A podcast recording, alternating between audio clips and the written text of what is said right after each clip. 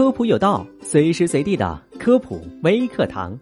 俗话说：“秋风起，蟹脚痒；菊花开，闻蟹来。”螃蟹不仅味道鲜美，还属于优质蛋白，其肌肉当中含有十余种游离氨基酸，有利于人体的消化和吸收。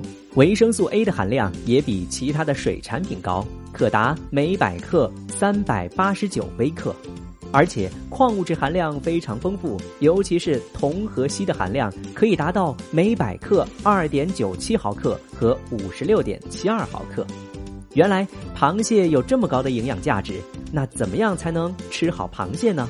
今天科普有道就来告诉你答案。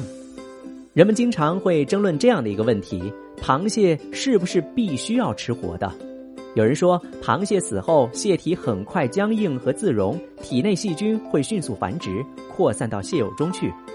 在弱酸环境下，细菌会分解氨基酸，所以螃蟹的死亡时间越长，体内的组胺、类组胺物质就越多。如果食用死蟹，前者会引起过敏性食物中毒，后者会造成呕吐、腹痛，还有腹泻等等。不过，并不是所有的螃蟹都一定要吃活的。许多海水蟹被捕捞之后，离开海水就很容易死，特别是一些远洋捕捞的，像梭子蟹等海水蟹不一定要吃活的，但捕捞船上的速冻和保鲜非常重要。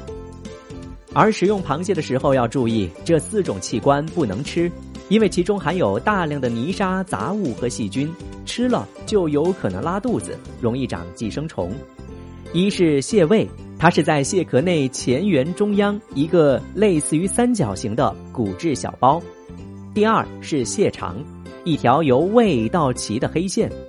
第三是蟹心，俗称六角板，这个东西在蟹黄当中呈六角形。第四是蟹腮，在腹部长得像眉毛的两排软绵绵的东西。